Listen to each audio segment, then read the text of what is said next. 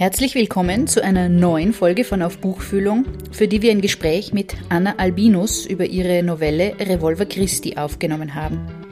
Anders als ihr das gewohnt seid, sind es heute aber nicht Vicky und ich, die das Gespräch führen, sondern wir stellen euch in dieser Folge ein neues Teammitglied von Auf Buchfühlung vor. Es handelt sich um Gerhard Scholz, dessen Stimme ihr bereits in der Folge zu Thomas Bernhard kennengelernt habt. Damals hat er für uns Textpassagen aus dem Werk Bernhards eingelesen Diesmal hat er mit Vicky gemeinsam die aktuelle Folge vorbereitet und ihr werdet auch zukünftig von ihm hören. Auf Buchfühlung ist größer geworden und das freut uns sehr. Mit Veronika und Gerhard sind es schon zwei neue Stimmen, die uns von jetzt an begleiten und unterstützen werden. Nun aber zu Gerhard und Vicky und zum Gespräch mit Anna Albinus.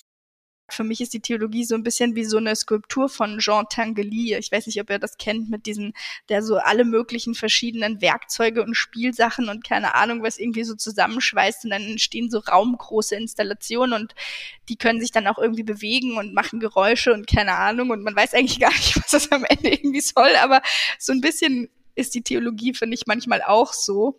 Und wenn man da halt Freude dran hat, ähm, dann kann man das halt auch irgendwie, finde ich, literarisch unheimlich schön nutzen. Anna Albinus räumt mit ihrer Novelle Revolver Christi gerade namhafte deutschsprachige Literaturpreise ab, etwa den Debütpreis des österreichischen Buchpreises sowie den Raurisser Literaturpreis. Sie studierte katholische Theologie, Judaistik und Kunstgeschichte in Freiburg im Breisgau und Jerusalem. Mit ihrer Familie lebte sie viele Jahre in Wien und ist nun in Greifswald beheimatet. Der Inhalt der Novelle ist rasch erzählt. Wir überlassen in diesem Fall dem Verlag Edition Fototapeta und der Zusammenfassung auf dem Buchrücken das Wort.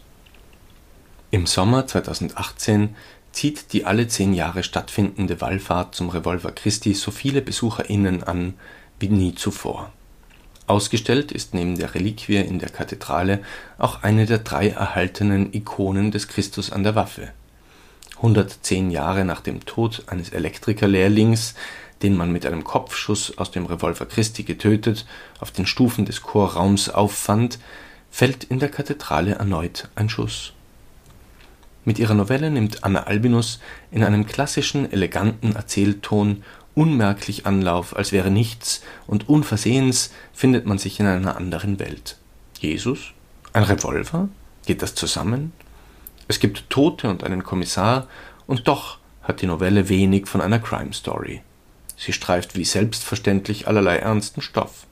Das Spektakel als Angebot der Kirchen, die Inszenierung des Musealen, das Existenzielle im Glauben mancher, die glauben wollen, die Zerreißprobe zwischen Gewalt und Glauben. Oder vielleicht ist das alles nicht so gemeint? Mit ihrem Werk Revolver Christi haben wir es in diesem Podcast auf jeden Fall erstmals mit einer literarischen Gattung zu tun, die so bei uns noch nicht vorgekommen ist. Es handelt sich um die Gattung der Novelle. Gattungsgeschichtlich ist sie in der italienischen Renaissance entstanden und wurde von Giovanni Boccaccio ins Leben gerufen. Sein Decamerone, ein Novellenzyklus aus dem Jahr 1353, gilt als erster Vertreter der Gattung. Die Novelle ist eine eher kurze Erzählung in Prosa, ihre Handlung wird linear und meist sehr straff erzählt. Neben der verknappten Form gibt es jedoch auch noch andere Hinweise, dass es sich bei diesem Werk um eine Novelle handelt. Beispielsweise verfügt die Novelle oft über ein Leitmotiv. Im Falle von Anna Albinus Werk wäre dies der titelgebende Revolver Christi, der ein ständiger Bestandteil der Erzählung ist und um den sich der Inhalt der Novelle formiert das Personeninventar der Novelle ist typischerweise recht klein, auch das trifft auf Anna Albinus Werk zu. Außerdem spielen Symbole oft eine große Rolle. Im Falle von Revolver Christi sind es vor allem religiöse und kunsthistorische Symbole. Im Zentrum der Novelle steht nach Goethe ein seltsames, unerhörtes Ereignis. Nun lassen wir aber am besten Anna Albinus selbst zu Wort kommen. Liebe Anna, schön, dass du bei unserem Podcast auf Buchfühlung heute zu Gast bist. Hallo, danke für die Einladung. freue mich, dass es klappt. Ähm, wir haben unseren Hörerinnen des Podcasts eine kurze Zusammenfassung deines, äh, deiner Novelle an den Beginn gestellt. Und würdest du uns vielleicht kurz erläutern, was dich dazu veranlasst hat, genau diese Geschichte zu erzählen? Ja, tatsächlich äh, ist das eine sehr wienerische Geschichte. ich habe ähm, zufällig in einem Trödelladen ein Bild entdeckt, was mich quasi so magisch ins Schaufenster reingezogen hat. Ich war der festen Überzeugung, dass es sich dabei um eine Christusdarstellung handelt. Das Geschäft hatte allerdings zu und ich musste dann da nochmal extra hinfahren und habe diesen Trödler da gebeten, mir das aus dem Schaufenster zu geben. Und dann habe ich das angeschaut. Das ist eine wirklich sehr, sehr kleine Radierung und habe gesehen, Moment, der Typ auf dem Bild hat eine riesige Waffe in der Hand. Und damit mhm. war eben klar, ähm, es ist keine Christusdarstellung. Und ich fand aber diese Idee eines Christus an der Waffe so reizvoll, dass ich wirklich schon ein paar Tage später angefangen habe, diese Geschichte zu erzählen, äh, zu schreiben. Und äh, ja, das war dann ganz spannend. Ich habe dann parallel auch äh, versucht herauszufinden, wer der Künstler ist. Das ist mir dann auch irgendwann gelungen. Ähm, und äh, genau, das ist ein österreichischer Künstler gewesen, der gehörte zu dieser äh, Schule des Wiener fantastischen Realismus, wo auch Arik Brauer dazu gehört hat. Er war nicht ganz so bekannt, ähm, hieß Kurt Rekschek. 2005 ist er verstorben. Und äh, diese kleine Grafik heißt eigentlich heimkehrender Held und war so eine Art ja Auseinandersetzung mit seinem Kriegstrauma. Also es ist ein Soldat, äh, der quasi dargestellt wird und äh, also ikonografisch nimmt das auf jeden Fall Anleihen an Christusdarstellungen. Und das war dann auch ganz interessant, ähm, so diesen Prozess irgendwie mitzumachen, dass man auf der einen Seite dann wusste, was wollte der vielleicht eigentlich damit? Und ich selber hatte schon was ganz Neues begonnen, hat mich dann auch kurz irgendwie aus dem Konzept gebracht. Aber ich konnte mich dann irgendwie davon freimachen und habe halt einfach meine Geschichte daraus gemacht. genau.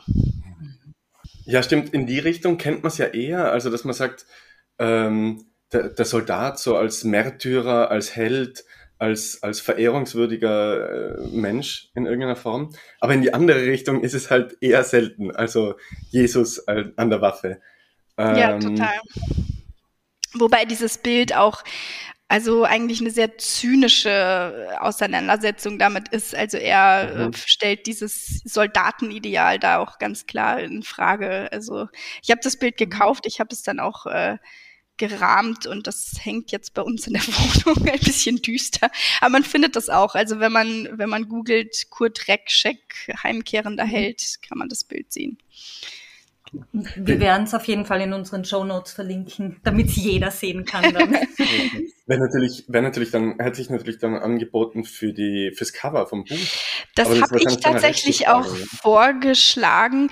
Na, ich glaube, das wäre vielleicht gar kein Problem gewesen, aber ähm, mein Verleger war da so ein bisschen, ah, das ist so düster und wir brauchen irgendwie was Plakatives, was reinknallt und dann ist halt diese, diese Grafik entstanden mit der, mit der, mit dem Revolver. Dies, ich finde das aber auch irgendwie sehr nett. Also es gab dann, die arbeiten mit einer Grafikerin zusammen, die hat äh, zwei verschiedene Versionen gemacht. Es gab auch eine, wo der Revolver auf dem Cover quer ist und ich fand das aber cool, wo der so auf meinen Namen zielt. Das habe ich dann ausgesucht. genau. Ähm, wir haben in unserem Intro für unsere äh, Zuhörerinnen auch kurz zusammengefasst, warum es sich bei der Gattung Novelle handelt. Ähm, und sie gehört ja jetzt nicht wirklich zu den häufigsten Formen in der, ähm, so generell, wenn man sie in der zumindest. zeitgenössischen zumindest ganz genau. Ähm, dennoch hast du die dafür entschieden bei Revolver Christi. Ähm, warum hast du denn das gemacht?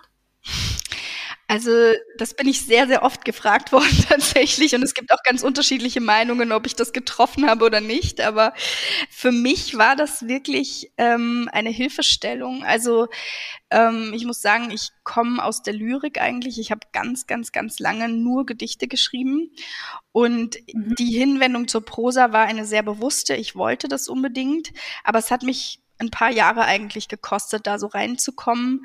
Ähm, weil wenn man so aus dieser ganz verknappten Sprache kommt, sich so das Erzählen überhaupt zu erlauben, ähm, mhm. das war mhm. für mich ganz schwierig.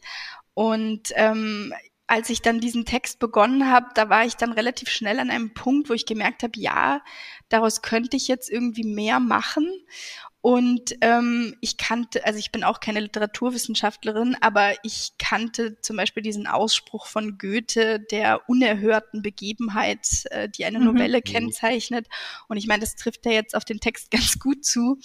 Und dann habe ich halt so ein bisschen recherchiert und dann war das für mich so okay, dass es einfach eine relativ kleine Form, überschaubar im Figuren- und auch Motivrepertoire. Und das hat mir so das Gefühl gegeben, dass es beherrschbar für mich ist beim Schreiben an diesem Zeitpunkt. Und ähm, damit habe ich dann einfach gesagt, gut, das wird eine Novelle und dann war das für mich auch irgendwie erledigt. Also ich hatte jetzt da keine Checkliste liegen, ähm, was muss ich jetzt alles irgendwie einbauen, damit es auch mhm. am Ende wirklich eine Novelle ist. Mhm. Ähm, aber genau, also ja, für mich passt es nach wie vor gut und ähm, ja. Okay, das mhm. heißt also die formale, die formale, der formale Rahmen so irgendwie als Hilfsgestell sozusagen und gleichzeitig auch nicht der Druck der 300 Seiten.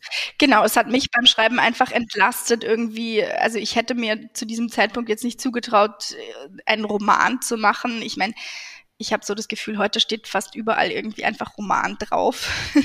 Aber ähm, so einfach zu wissen, okay, ich kann mich hier konzentrieren auf ein paar Figuren, auf ein paar Motive. Ähm, es wird jetzt wahrscheinlich auch nicht riesenlang, ist es ja auch nicht geworden. Ähm, das hat mir geholfen beim Schreiben, ja. Mhm. Mhm. Ich finde es ja auch sehr, sehr spannend, dass du sagst, du kommst von der Lyrik, weil eigentlich, also die Sprache ist natürlich jetzt nicht ähm, so, so ausladend, romanhaft in dem Sinne. Ähm, also du, du schreibst schon sehr komprimiert und sehr äh, präzise äh, und eben sehr verdichtet. Äh, aber gleichzeitig ist die Sprache schon eben eine sehr prosaische, eine sehr äh, technische, äh, fast schon trockene, äh, was ja auch zu deinem Erzähler passt. Mhm. Ähm, und also du hast Goethe erwähnt, ich habe ein bisschen an Kleist denken müssen. Also nicht nur wegen der Novellenform. Ich wollte mich nicht mit Goethe vergleichen. Wegen, ja, äh, ja, wegen dieser, eben wegen, wegen dieser eigentlich ähm, recht präzisen, fokussierten Sprache. Da ist nichts äh, Ausuferndes, das sind keine großen Metaphern oder, oder, oder eben äh, äh, schwülstigen Passagen, sondern es ist alles sehr, sehr, eben fast schon, fast schon technisch. Jetzt wollte ich dich natürlich fragen, Hast du irgendwelche literarischen Vorbilder, an denen du dich orientiert hast? Also ich hätte eben auf Kleist gehofft und ich habe aber auch ein bisschen an äh, Max Frisch denken müssen, weil dein Charakter auch so ein Homophaber ist, so ein, so ein technischer Mensch äh, und dann auch in Griechenland herumgeistert. Äh, ähm, aber ich sehe schon, ich bin auf der falschen Spur.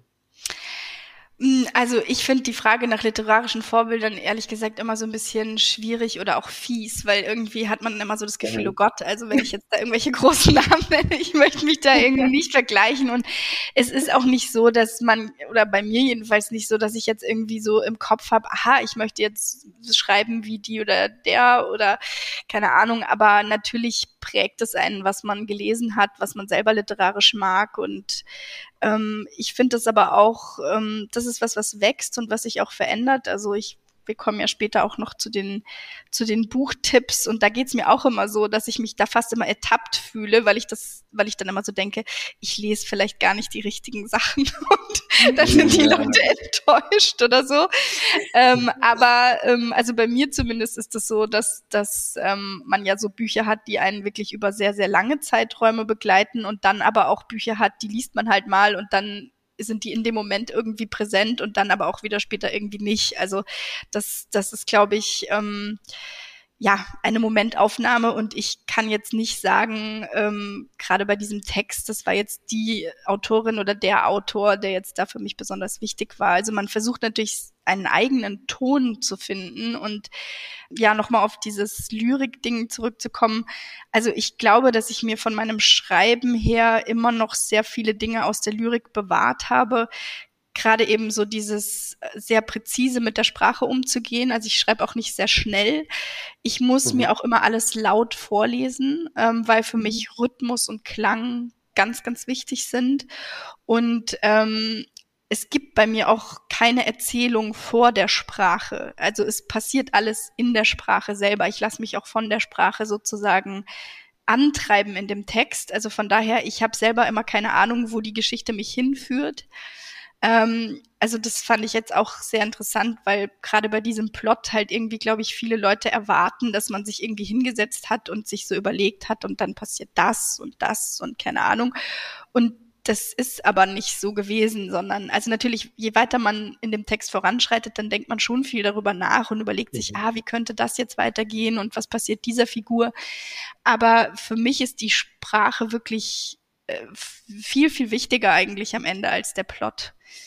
Ähm, und ja, also ich glaube, dass auch meine Gedichte niemals irgendwie äh, schwülstig oder ausladend waren. ähm, mhm, mhm. oder halt vielleicht so manche Klischees, die man irgendwie mit, mit Gedichten verbindet, was aber ja, da gibt's ja auch eine wahnsinnige Vielfalt. Ähm, aber für mich ist das, ist diese Arbeit an der Sprache tatsächlich das, was das Schreiben halt ausmacht. Also, das mhm. ist schon so geblieben. Ich gehe nochmal einen Schritt hin zur Form.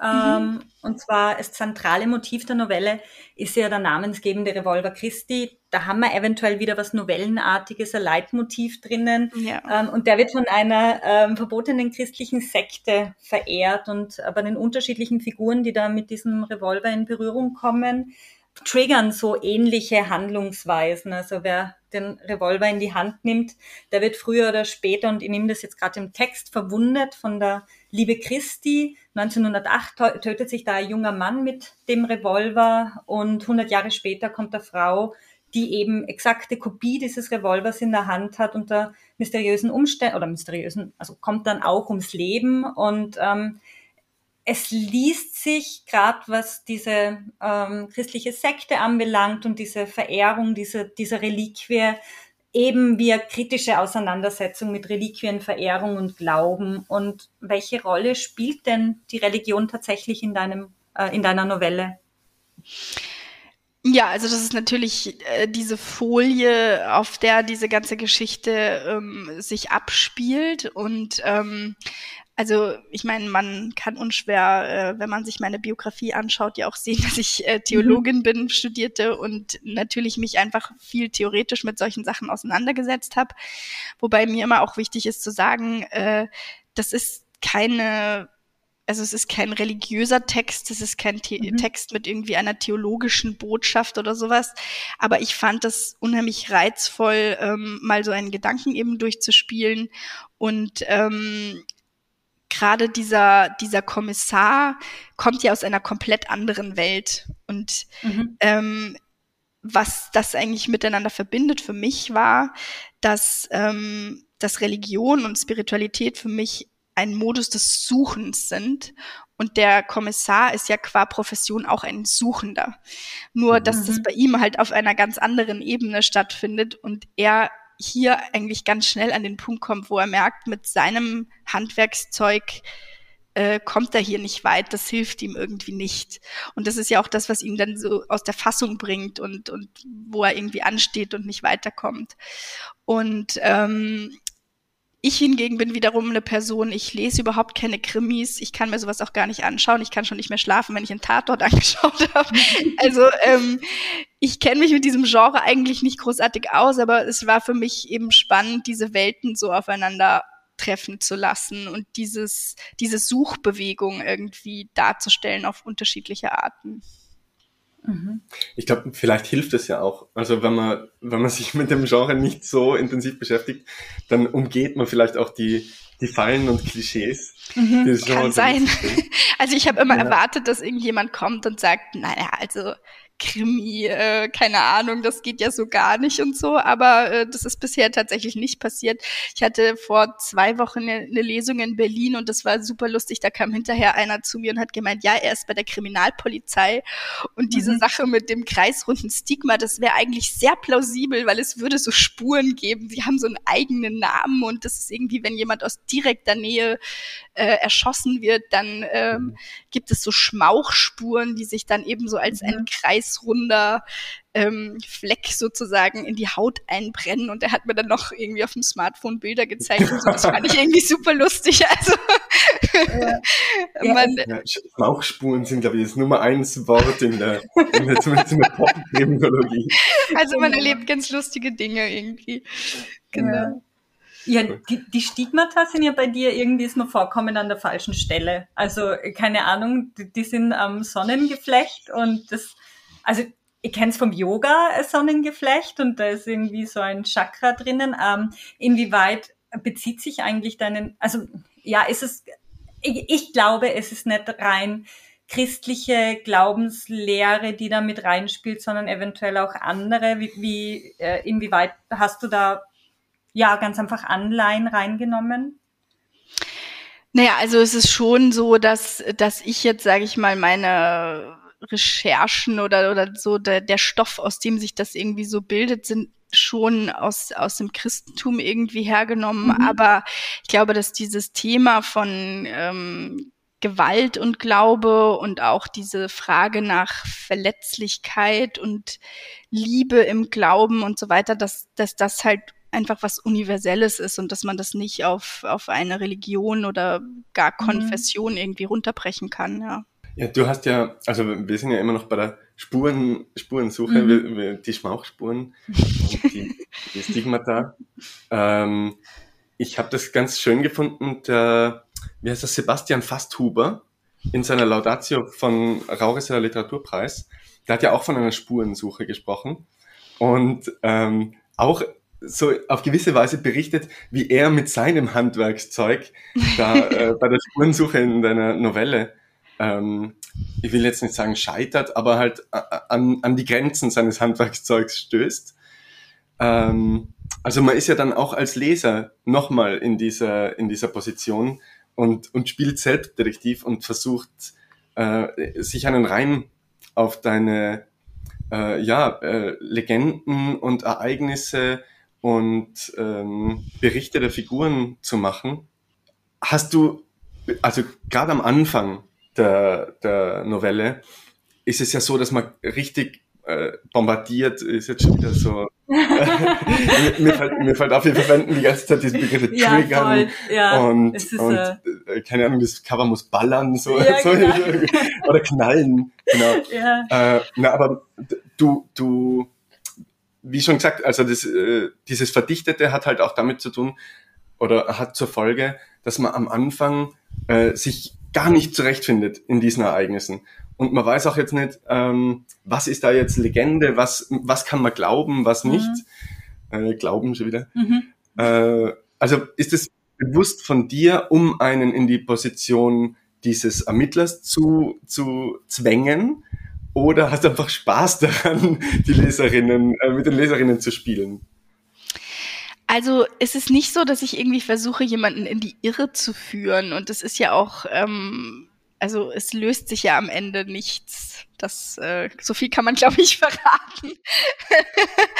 und äh, und das, ich meine, das ist, damit muss man auch klarkommen. Und es gibt auch viele, die mir gesagt haben, mein Gott, was soll ich jetzt irgendwie damit tun? Und irgendwie versucht haben, alles Mögliche zu ergoogeln und rauszufinden und so.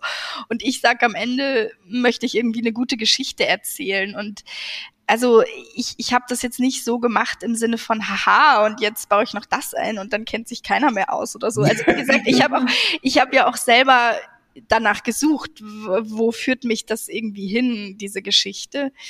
Ähm, ich glaube, dass es so ein bisschen oder da bin ich jetzt so im Laufe des letzten Jahres, seit das Buch erschienen ist und so die Fragen, die mir dann irgendwie gestellt wurden, auch mehr drauf gekommen, dass es, glaube ich, auch damit zu tun hat, was so meine ganz persönliche ja, ich will jetzt nicht sagen Sicht auf Theologie, aber wie ich dieses Fach auch wahrgenommen habe. Also ich glaube, da gibt es ja auch wahnsinnig viele Vorurteile und Klischees, was man sich so darunter vorstellt.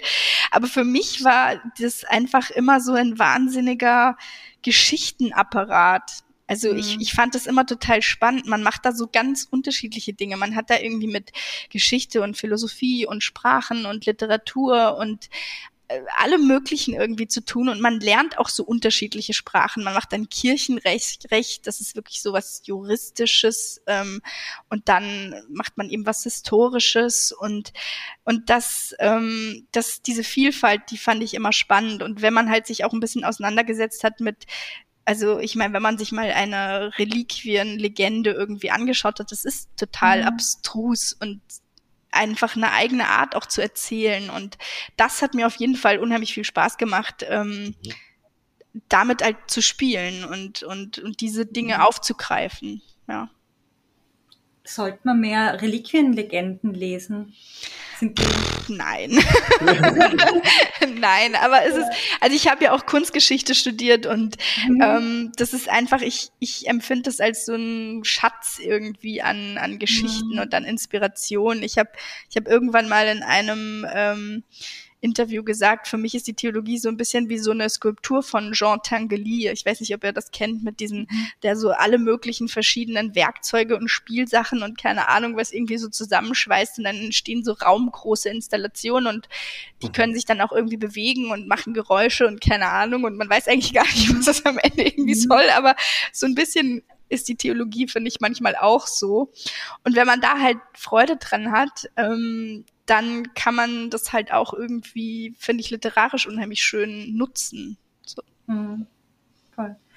Bei Gerhard und mir hat dieses, diese Geschichtenpluralität aus der Bibel gestern so ein bisschen Diskussion hervorgerufen, weil ich so, hey, Jesus ist ja dieser super Hippie-Typ, der ähm, nur gut ist und nur Liebe verbreitet und der überhaupt nicht strafend ist und das, das passt ja überhaupt nicht, dieser Revolver Christi und hat er mir eh zugestimmt, der Gerhard, aber dann halt auch irgendwie so, ja, aber Vicky, Altes Testament und da ist Gewalt und da ist ein strafender Gott und ähm, dann wo in der christlichen Glaubenslehre ist denn jetzt die Gewalt angelegt? Und wenn wir an religiös motivierte Kriege und Kreuzzüge und Gotteskriege denken, ähm, wie siehst du denn die Legitimation von Gewalt durch Religion? Sind christliche Religion und Gewalt vielleicht enger verbunden, als ihr das jetzt gestern so ähm, verteidigen wollt für einen christlichen Glauben? ja, also wenn man in die Kirchengeschichte geht, dann ähm, mhm. ist es natürlich so, dass das leider immer ein ganz großes Thema war, auch wenn das biblisch gesehen ähm, der Anspruch äh, ist, gewaltfrei zu sein. Ähm, und sicherlich wäre jetzt die Ausstellung einer Waffe als Reliquie was, äh, wo sich jeder redliche Kirchenmann äh, dagegen wehren würde. Mhm. Äh, das treibe ich ja auch eben auf die Spitze. Ja, also das ist ganz mhm. klar auch äh, sehr ironisch. Ähm, aber ich würde noch mal zu dem, was du jetzt zum Biblischen gesagt hast. Also klar, das ist auch immer so die, die, die Standardgeschichte, dass man sagt, Altes Testament strafender Gott, Neues Testament liebender Gott. Aber so einfach ist es auch nicht, ja. Also ich mhm. meine, wenn man sich das Neue Testament mal anschaut, ähm, Jesus war, also er hat zwar Gewaltfreiheit gepredigt, aber also so ganz harmlos ist das auch alles nicht. Also vielleicht nicht auf dieser ähm, Haut drauf Ebene, aber mhm. der hat schon auch ein paar Dinge äh, da irgendwie gesagt, wo man sich so denkt, wow, also ähm, so wir haben uns alle lieb, ist es jetzt auch nicht unbedingt, ja, oder ja, ja. einfach mit einem mit einem krassen Anspruch ja auch an an an äh, seine Anhänger, also zum Beispiel eben zu sagen, ja okay, also du kannst jetzt hier mit mir kommen, ähm, aber dafür musst du halt deine Familie aufgeben und alles hinter dir lassen und da gibt's irgendwie keinen so kompromisslos, ja. Also eine Kompromisslosigkeit, die ist auf jeden Fall im, im Neuen Testament gegeben und die hat auch was unheimlich Hartes. Also ich glaube, mhm. und das ist ja auch was, was in äh, Theologie und, und überhaupt in religiösen äh, Dingen eine wahnsinnig große Rolle spielt, ist immer die Rezeption. Ja, also wir haben irgendwelche Quellen, die keine Ahnung wie viel hundert Jahre alt sind und die werden interpretiert und die werden in jeder Zeit neu interpretiert und ähm, mhm. das ist das, was Theologie macht, dass sie sich das eben anschaut, auch immer in den zeitlichen ja. und den kulturellen Kontexten und das lernt man halt auch irgendwie so ein bisschen einzuordnen und ähm, nichts davon ist einfach so schwarz auf weiß und so ist es und so steht's da. Es ist immer Interpretation dabei, immer.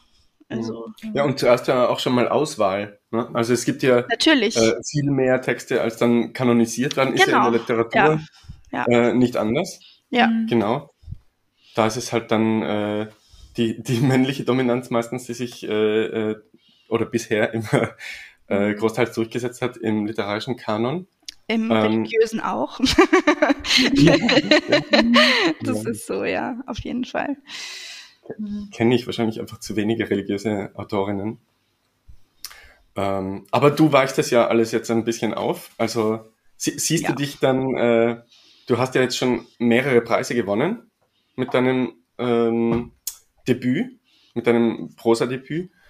Ähm, siehst du dich dann äh, schon als nächsten Schritt dann kanonisiert und, und äh, ähm, die, die, ja, die Frage dahinter ist ja auch, ähm, eben im Kanon, in den Kanon finden ja auch großteils dann in unserer Zeit zumindest Romane äh, als mhm. Novelle oder äh, Kurzgeschichte. Ist es natürlich nochmal schwieriger, da, mhm. da reinzufinden in den äh, Literaturkosmos unserer Zeit. Ähm, planst du schon heimlich an einem Roman? Äh, hast du jetzt die Einstiegsdroge Novelle soweit verdaut und, und womit als nächstes Also es ist auf jeden Fall so, dass ich immer, immer äh, schreiben wollte und Autorin sein will und das auch weiterhin möchte. Und insofern hoffe ich natürlich, dass da äh, auch weiter was kommt. Ähm, jetzt irgendwie zu denken, ich muss jetzt unbedingt dann als nächstes einen Roman haben, weil das irgendwie halt besser irgendwie reinpasst oder so. Ich glaube, damit tut man sich keinen Gefallen beim Schreiben. Ähm, Wird auch nicht vom Verleger gefordert oder so? Nein. Komm, also, jetzt muss der Roman raus. Ne? Nein, also ich habe ja jetzt wirklich in einem sehr, sehr kleinen Verlag veröffentlicht. Das war überhaupt ein Wunder, dass jemand irgendwie bereit war, aus diesem Text ein eigenständiges Buch zu machen. Ähm, natürlich wünsche ich mir, dass ich das auch auf die Reihe kriege irgendwie, ja. Aber keine Ahnung, also das wird sich, wird sich zeigen. Aber ich arbeite auf jeden Fall an Dingen, das, ähm, und das war auch, also da war ich total froh, ehrlich gesagt, dass ich schon auch Folgeprojekte hatte, bevor das jetzt alles mhm. losging, weil ich mhm. jetzt nicht in die Versuchung kam, mich hinzusetzen und zu denken, ah, okay, aber jetzt ist es irgendwie gut gelaufen und jetzt sollte ich mir überlegen, strategisch, was jetzt irgendwie sinnvoll ist, als nächstes zu machen oder so, weil ich glaube, ähm, man muss eben die Qualität des Textes in den Vordergrund stellen und das schreiben, wo es einen irgendwie hinzieht und nicht nach irgendwelchen Marktkriterien oder so denken. Mhm. Mhm. Ja gut, wenn es ein richtiger Krimi ist, dann braucht es eigentlich auch noch einen zweiten und dritten und vierten und fünften Teil. Ne, mit denselben naja, also ein richtiger Krimi ist es ja eh nicht. Aber tatsächlich ist ein, also gibt es ein, eine Art Nachfolgeprojekt, wobei es da nicht mehr um den Revolver geht. Aber ich habe einfach eigentlich dann in dem ja, Prozess der Buchentstehung so gemerkt, dass ich mich mit dem Erzähler noch ziemlich wohlfühle und mhm. da ist ja auch noch sehr viel Platz, um Dinge zu erzählen. Ähm, und ähm, ich habe einfach diese Erzählfigur wieder aufgegriffen und seine Familie und so. Und da wird es auch wieder eine Geschichte geben. Aber ich weiß gar nicht, ob das jetzt die nächste Sache wird oder ob davor noch was anderes kommt. ja, mal schauen. Mhm. Genau. Ähm, ja, mit diesen Preisen, die du da alle für dich gewinnen. Puh, ja. Mega. ja, herzlichen Glückwunsch. Danke.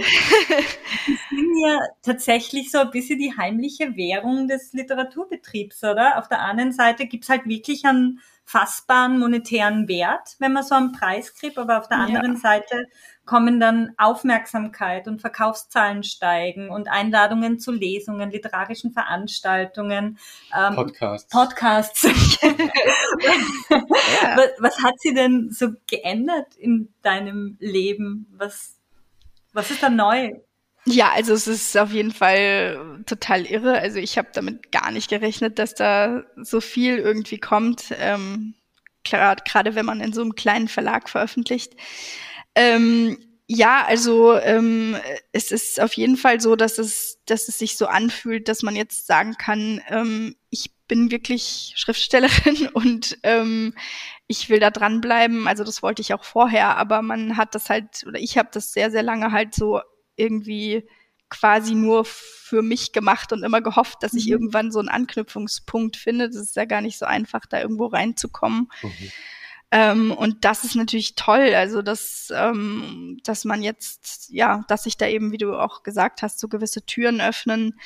Ähm, und man freut sich natürlich einfach auch über die Aufmerksamkeit, äh, die das Buch bekommen hat. Also wir sind jetzt tatsächlich schon in der dritten Auflage, mhm. ähm, was ja auch einfach überhaupt nicht zu erwarten war. Also ich, als ich das erste Mal mit meinem Verleger telefoniert habe, nachdem ich ihm das Manuskript geschickt hatte und er mir dann gesagt hat, er hat das jetzt gelesen und er kann sich wirklich vorstellen, da was draus zu machen. Ähm, da hat er zu mir gesagt, ja, ich soll mir das gut überlegen, ob ich das mit ihnen machen will, weil sie so, ein, so eine kleine Klitsche sind, so hat er sich mhm. ausgedrückt. Und er meinte, ja. wenn wir 250 Exemplare verkaufen, dann können wir uns freuen, weil dann haben wir unsere Druckkosten wieder drin und so. Und mhm. ähm, das ist natürlich einfach irgendwie super cool, wenn man, wenn man da dann auf einmal ganz woanders steht, ja, und, und das eigentlich mhm. keiner erwartet ja, auch hat. Für den Verlag. Ja, super. für den Verlag also, ist es auch super schön, ja, genau. Ja. ja. Mhm. ja. weil der ja wirklich für dich so dieses Risiko eingegangen ja, ist. Ja, total. Also, und, ja. Genau. Nee, das hat mich auch wirklich bei, bei gerade bei jetzt äh, Raurisser Literaturpreis und auch beim österreichischen Buchpreis Debüt total für die gefreut, weil klar, mhm. also ähm, die haben so ihre Nische und sind ja so für diese osteuropäische Literatur ähm, bekannt oder ich sag mal Leute, die sich jetzt mit diesen Themen viel beschäftigen, die kennen die halt vielleicht eher, aber ähm, dass jetzt so ein Buch, was sie halt sich trauen, in ihr Programm zu nehmen, ähm, dann so eine Aufmerksamkeit bekommt, das ist für die natürlich auch toll. Ja. Mhm. Mhm. Wie, wie war die Lektoratsphase? Also hast du einfach schon den perfekten Text hingelegt oder musst du dir viel dran arbeiten? Ich will jetzt nicht sagen den perfekten Text, aber also tatsächlich dadurch, wie ich das vorhin geschildert habe, dass ich so von der Lyrik komme und so sehr verdichtet eben äh, schreibe, war eigentlich nicht so viel zu machen. Also es, mhm. ähm, ich bin da auch recht streng. Ähm, ich würde nichts rausgeben, was nicht fertig ist für mich. Also es heißt natürlich nicht, dass jemand anders dann da nicht sagen kann, das oder das. Also es gab tatsächlich eine inhaltliche Sache, wo, wo der Verleger gesagt hat, das ist für ihn noch nicht so ganz schlüssig und es war wahnsinnig schwer für mich, da noch was zu verändern, mhm. weil der Text halt so dicht aufeinander aufbaut. Ich mhm. vergleiche das immer so ein bisschen so wie mit Teppichweben oder sowas. Also wenn man dann nachträglich irgendwo einen Faden mhm. rausziehen will, dann wird's echt schwierig. Also dass es nicht alles irgendwie ineinander zusammenstürzt. Ähm, und natürlich sprachlich gibt's immer noch irgendwelche Kleinigkeiten, wo man nochmal drüber gehen kann und so weiter. Aber ähm, das ist halt Fluch und Segen dieser Arbeitsweise. Also, dass ich, ähm, es gibt ja auch Autoren, die, die erstmal wahnsinnig viel irgendwie Material sammeln und einfach mal schreiben, schreiben, schreiben und dann später halt schauen, okay, was kann man jetzt eigentlich genau davon irgendwie nehmen und zusammenkürzen und so. Das gibt's mhm. bei mir irgendwie nicht, sondern das, was dann mal steht, steht. Aber bis es halt steht, dauert's auch. Also ja. Hm. Genau. Ich möchte noch mal ganz kurz zurückgehen. Ich lenke mal ab. Nein, nein, gar nicht. wir waren beim Revolver, wir können wieder zurückkommen. Es ist ja immerhin der Titel des Buches Revolver Christi. Okay. Also ich glaube, das ist überhaupt kein Problem, da die Tour zu nehmen. Ähm, der zieht nämlich, also der Revolver, der zieht Menschen unwiderstehlich an. Es ist so, dass Hunderttausende zu dieser Reliquie pilgern und ähm, der wird von Lichtarchitekten so ausgeleuchtet, dass ihn wirklich alle von vorne, von hinten, von überall sehen können. Und diese Verehrung und diese äh, Glorifizierung ein bisschen von dieser Schuss, Schusswaffe, die hat ja gerade äh, in unserer aktuellen ähm, Welt ganz eine traurige Aktualität. Und ähm, eine machtvolle Lobby in den USA weigert sich, Waffengesetze zu verschärfen. Was hat es denn deiner Meinung nach mit dieser Glorifizierung von Schusswaffen auf sich? Wie kann sowas passieren vielleicht auch? Ähm, ja, ich meine, in, in meinem Text ist, ist ja die Schusswaffe so ein, ja, ein Symbol eben für, mhm. für diese Verquickung von, von Religion und Gewalt. Und es stellt ganz klar so diese Fragen, ähm, was stellen wir eigentlich ins Zentrum unserer Aufmerksamkeit? Ähm, wo hängen wir so unser Herz dran? Was verehren wir? Was schauen wir uns an? Also wo lenken wir so unsere Aufmerksamkeit drauf? Ähm, und ich glaube schon, dass es auch in vielen Dingen so eine Art self-fulfilling prophecy irgendwie ist, dass ähm, ja, also Dinge, denen man viel Aufmerksamkeit schenkt, die ähm, die schießen auch irgendwie zurück oder oder mhm. da ähm, da kommt auch irgendwie eine Resonanz. Also ich glaube schon, dass das ähm, dass es auch viel mit Verantwortung zu tun hat, ähm, was man so in sein Leben reinlässt oder womit man sich halt so beschäftigt. Sollten wir zu den Kurzfragen kommen? Ähm, ja, also Na. Nur aus, aus reiner Neugier. ähm, aber du musst es nicht beantworten. Mich hätte jetzt schon noch interessiert, welches der Teil ist, der äh, inhaltlich überarbeitet worden ist, denn noch nicht ganz stimmig war. Aber du musst es nicht beantworten. So, nein, es ist, es ist okay. Es, es war ähm, tatsächlich die Frage, warum bricht der Kommissar eigentlich so zusammen, ähm, nachdem diese diese ähm, Frau, äh, also die, die Schützin sozusagen äh, gestorben ist. Warum irritiert ihn das so sehr? Mhm. Ähm, und ähm, also das war auch eben interessant in, in der Wahrnehmung, ähm, also viele haben eben ja danach gesucht, was ist das eigentlich für ein Genre? Ist es jetzt ein Krimi oder keine Ahnung, was, manche haben auch mhm. irgendwie gesagt Science Fiction oder was weiß ich, was es alles irgendwie für Embleme gab. Mhm. Und für mich ist es tatsächlich auch ganz stark eine Familiengeschichte. Ähm, und für mich war das ganz klar dadurch auch erklärbar, dass der Kommissar eigentlich daran verzweifelt, dass er eben ja darauf kommen muss, ähm, dass dieser Revolver auch irgendwas mit seiner Familie zu tun hat. Und mhm. diese ja. junge Frau ist ihm halt total unheimlich, weil er merkt, dass sie die Familie quasi beschattet und vor allen Dingen die Tochter. Und dann gibt's diese ganzen mysteriösen Todesfälle und er hat einfach Angst davor, dass entweder seiner Frau oder seiner Tochter auch was passiert. Und das war für mich mhm. eben ähm, eigentlich äh, Anlass genug, dass man darüber irgendwie äh, so ein bisschen verrückt wird oder, oder ja. es halt mit der Angst zu tun bekommt, sozusagen. Und da war er so ein bisschen, ähm, ja, also äh, ihm hat es irgendwie noch nicht so ganz gereicht als, als Erklärung, wie das halt im Text dargestellt war. Also das wurde dann nochmal so ein bisschen nachgeschärft, aber genau, das ja. war eigentlich. Ich hatte ja auch die ganze Zeit beim Lesen ähm, die Befürchtung, dass die Tochter stirbt. Hm. Also auch eben wegen okay. dem Homo Faber im Hinterkopf. äh, technischer Mensch, Griechenland, ähm, zack, Tochter tot. Hm. Äh, aber ja, ich, ich, bin froh, Spoiler, dass sie überlebt hat. Ähm, ja. Danke, dass du so begeistert hast von deinem, von vom Entstehungs, äh, Entstehungsprozess. Ja. Voll. Ähm, wie gesagt, wir haben zehn Kurzfragen vorbereitet. Echt, sind es zehn? Nein, es sind sechs. ich habe hab nur als Titel da drüber geschrieben, zehn Kurzfragen. Eins. Wir stellen die jetzt da einer nach dem anderen und du kannst kurz darauf antworten. Also du kannst, du kannst lang, lang drauf antworten. Sie sind an und für sich darauf ausgelegt, kurz drauf zu antworten. Aber wir haben auf diese Fragen schon längere Gespräche geführt, manchmal als, na, das stimmt nicht. Okay. Das ganze Podcast stimmt nicht, aber es ist schon ausufernd geworden. Hm, okay, Standardfrage. Was hast du zuletzt gelesen? Das erzähle ich euch später. Ja. Ach so, okay. wenn ich, äh, wenn ich meine, meine Bücherempfehlungen, da habe ich eines, was ich ziemlich kürzlich gelesen habe. Ich kann ja schon mal sagen, wie das heißt. Jackie Paulson Brüten. Ah, ja. Okay. Ähm, Zettels Traum oder Sherlock Holmes? Zettels Traum. Aber das hast vorher auch schon verraten, als du gesagt hast, du liest gar keine Krimis, gell? Ja.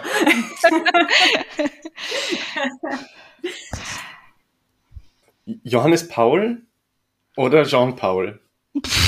Oh Gott. Definitiv nicht Johannes Paul. Okay, also eher, eher Franziskus Fraktion. Na, also überhaupt äh, bitte keine, keine theologischen Einordnungsversuche. Also ich verstehe mich auch, das kann ich vielleicht schon nochmal, oder das möchte ich immer ganz gerne betonen, also dass ich mich überhaupt nicht als Theologin verstehe, ähm, sondern Autorin bin und, und das halt zufällig mein Studienhintergrund ist. Es hat jetzt in diesem Buch natürlich eine große Rolle gespielt, aber es ist nicht mein Plan, mich irgendwie zu etablieren als die neue ähm, katholische keine Ahnung was, Schriftstellerin. Ja. Ich glaube, die haben auch eher Angst vor mir. das ist doch gut so. Ja, voll. naja, sollen wir dann die Gretchenfrage nur stellen? Bitte? Sag, wie hast du es mit der Religion? So. Ja, also es hat mich sehr stark geprägt. Das ist auf jeden Fall so. Ich bin damit aufgewachsen und ähm, das ist auch das ist was, was einem irgendwie bleibt. Aber ähm, zu meiner aktuellen äh, ja, Beziehung dazu möchte ich lieber weniger sagen. Okay. Ich glaube, die anderen Fragen haben wir schon äh, eingeflochten ins Gespräch. So. Ja, also Martin also, Luther oder Martin Luther King. Ja, schlägt in eine ähnliche Bresche wie die, die, ja, wie die Johannes-Paul-Frage. Ähm, ja. ja, Stimmt. Und wir, du hast uns schon verraten, woran du als nächstes arbeitest. Wir haben unseren ja. eigenen Fragen-Rap zerstört im ich Laufe des zerstört. Thorsten zerstört, ich gebe es ja. zu. Aber du schreibst auch noch weiterhin Lyrik, ja, oder? Nee, im Moment eigentlich gar nicht. Oder also schon länger nicht. Ähm, keine Ahnung. Es ist jetzt nicht so, dass ich sage, das werde ich nie wieder tun, aber es war wirklich so, dass ich einfach diese Entscheidung irgendwann getroffen habe, ich will Prosa machen und hm. seitdem schreibe ich auch eigentlich keine Lyrik mehr. Also.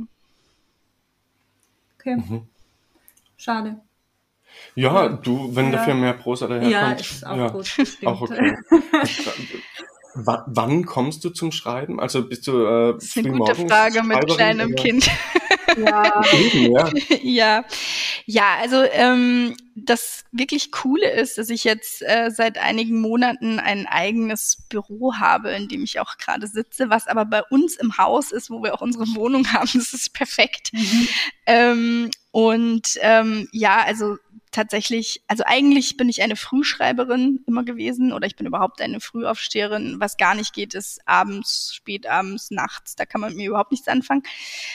Ähm, und dann muss man aber ganz ehrlich sagen, wenn man Kinder hat, das wisst ihr dann auch, dann äh, nimmt man jede Zeit, die man kriegen kann. Also mhm. es, ähm, der Kleine ist jetzt seit kurzem im Kindergarten und wenn er nicht krank ist und dann ähm, dann nutze ich natürlich diese Zeit ähm, und sonst halt auch mal am Wochenende oder so, wenn, wenn mein Mann halt da ist und ich mich dann mal irgendwie mhm. losmachen kann. Aber da wird man auch, ähm, muss ich sagen, äh, viel unempfindlicher. Also natürlich wird es einerseits schwieriger, das zu vereinbaren, irgendwie Schreiben und Familie.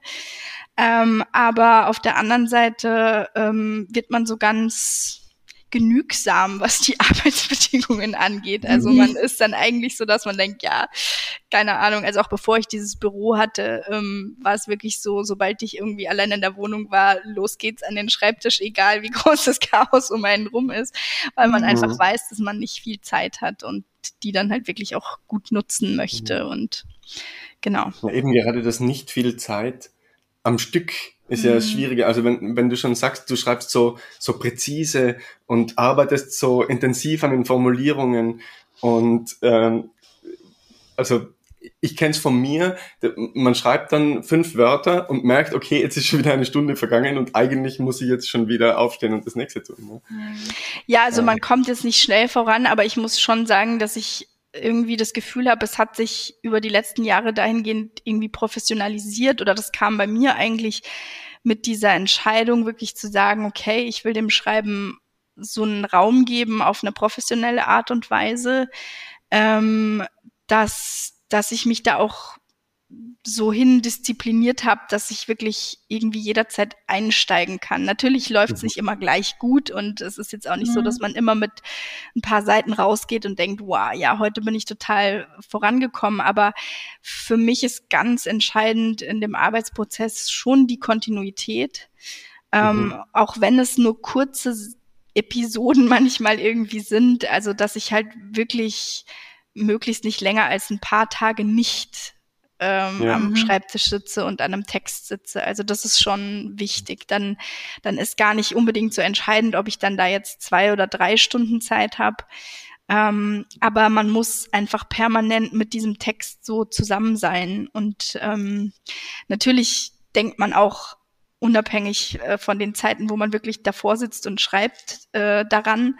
Aber auch das ist halt mit Kind einfach natürlich so, dass, äh, dass man halt ansonsten einfach abgelenkt ist und irgendwie das Leben halt läuft. Und ähm, deswegen ist es, glaube ich, echt ganz, ganz wichtig, dass man sich bewusst immer wieder diese Zeiten so nimmt, auch wenn sie nur kurz mhm. sind.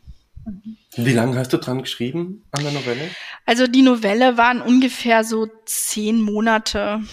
Ähm, wow. Aber ich meine, in der Zeit habe ich halt auch parallel gearbeitet und so. Also ähm, mhm. Es finde ich auch immer schwer zu beziffern, weil ich jetzt nicht sagen kann, es waren so und so viele Arbeitsstunden oder so. Das mhm. könnte ich jetzt schwer rekonstruieren. Und ist der Verlag auf, also bist du auf den Verlag direkt zugangen? Ja. Du hast ihn gekannt und hast. Mhm. Also es war tatsächlich so, dass ich, ähm, also geschrieben habe ich das so 2016, 17 und äh, der Text war schon bei einem österreichischen Verlag, dessen Namen ich jetzt mhm. nicht nennen werde, ähm, denen es auch gut gefallen hat, aber die haben sich halt damals nicht drüber getraut, so unbekannte ja. Autorin, sehr kurzer Text und so weiter. Die haben dann gesagt, okay, also bevor sie damit irgendwas machen, wollen sie das Folgeprojekt sehen. Und das war das einzige Mal, dass ich mich dazu herab äh, oder nicht herabgelassen, das ist das total falsche Wort, sondern äh, ich habe mich dann verleiten lassen, ähm, was von meinem neuen Text rauszugeben. Das war tatsächlich mhm. ein Roman, äh, an dem ich gearbeitet habe, bevor das fertig war. Und das ist total schief gegangen. Also weil das für mich, mhm. das, ich kann das irgendwie gar nicht. Mhm. Ähm, und ja, dann war es irgendwie so, der Lektor mochte es, der Verleger war sich nicht sicher und keine Ahnung, und dann ist es irgendwie im Sand verlaufen. Und dann lag der Text halt irgendwie erstmal. Und ähm, ich habe dann tatsächlich kurz bevor mein Sohn auf die Welt kam, irgendwie gedacht, ja, jetzt setze ich mich da irgendwie nochmal dran und äh, dann habe ich nochmal so bisschen überarbeitet. Es war dann eigentlich eh nicht viel und ich fand auch nach wie vor irgendwie konnte ich hinter dem Text stehen und dann habe ich gedacht, jetzt schicke ich es einfach nochmal an ein paar Verlage. Es waren alles kleine Verlage und ähm, die Edition Fototapeter kannte ich von einer Veröffentlichung von denen ähm, die ich einfach unheimlich gern mochte ähm, oder immer noch mag. Das ist äh, Nino Vetri, äh, Lume Lume, das ist ein sizilianischer Autor, ist auch so ein mhm. sehr kleines und bisschen verrücktes Buch und irgendwie habe ich mhm. gedacht, das passt so ganz gut. Und ähm, genau, dann habe ich halt einfach das mal dahin geschickt. Und tatsächlich irgendwie, da war mein Sohn dann vier Wochen alt. da hat dann mhm. dieser Verleger eben angerufen und gesagt, so, er hat das gelesen und das gefällt ihm und er wird da gerne ein Buch draus machen. Und das war auch irgendwie, also für mich auch immer so voll die ermutigende Geschichte. Das kann ich vielleicht nochmal so aus einer feministischen Perspektive auch irgendwie mhm. sagen. Also für mich war das schon lange auch ein Thema irgendwie so ähm, Schreiben und Kind und keine Ahnung. Mhm. Und ich habe mir das so so so so lange gewünscht, dass das irgendwann klappt, dass ich ein Buch veröffentliche. Und dann war eigentlich so dieser Punkt, wo ich dachte, ja okay, jetzt kriege ich halt mal ein Kind und keine Ahnung, irgendwann wird dafür vielleicht mhm. wieder Zeit sein. Und dann ist das aber quasi parallel wahr geworden, so mehr oder mhm. weniger. Und das ähm, das finde ich nach wie vor irgendwie total schön und ähm, ja, auch wichtig, dass man, dass man das vielleicht mal auch erzählt, weil ich glaube, das geht ja. nicht wenig Frauen so, die schreiben.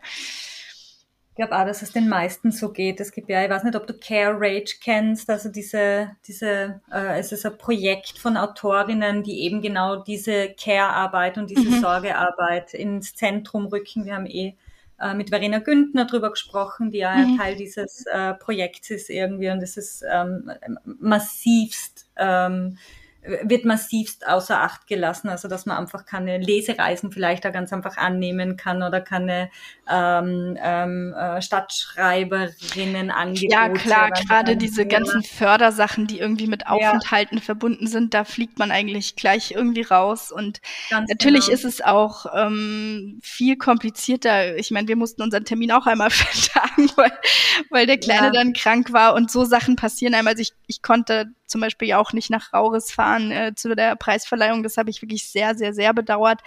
Aber mhm. so ist das halt, wenn man ein kleines Kind hat und dann ähm, mhm. halt auch irgendwie nicht gerade um die Ecke ist. Und dann muss man einfach immer diese Priorität setzen und wählen. Und es ist ähm, also mhm. ohne einen Partner, der einen da irgendwie unterstützt, geht es schon mal gar nicht. Mhm. Ähm, also das ist schon auf jeden Fall ein Thema. Ja. Ja. Cool. Ähm, hast du schon jetzt nach deinen Preisen Angebote oder so Anknüpfungsversuche von anderen Verlagen bekommen? Nein, also andere Verlage haben sich tatsächlich irgendwie noch nicht gemeldet. Mhm. Ähm, aber es, es hat natürlich einiges ausgelöst. Also ähm, so dass man eben angeschrieben wird von, also ich hatte Anfragen so von Radio und so Geschichten, also ähm, mhm. da, dass es, glaube ich, insgesamt natürlich leichter wird, auch mal kleinere Sachen irgendwo unterzubringen, vielleicht in Literaturzeitschriften oder so zu mhm. veröffentlichen. Mhm. Also man, man kann halt dann irgendwie was vorweisen, so ein bisschen. Und ähm, das öffnet, glaube ich, schon Türen, ja. Mhm. Na gut. Ja. Herzlichen Dank, dass du ja, äh, bei uns dabei warst. Es hat irrsinnig viel Spaß gemacht. Es danke. ist voll schön gewesen, mit dir zu sprechen. Und ähm, viel Erfolg bei deinen weiteren Projekten. Dankeschön, euch auch. Alles Gute. Es hat uns sehr gefreut, dass ihr uns wieder zugehört habt. Wir würden uns sehr freuen, wenn ihr unseren Podcast abonnieren und vielen anderen Menschen davon erzählen würdet. Auch auf Instagram und Facebook kann man uns folgen. Einmal im Monat versorgen wir euch mit spannenden literarischen Themen.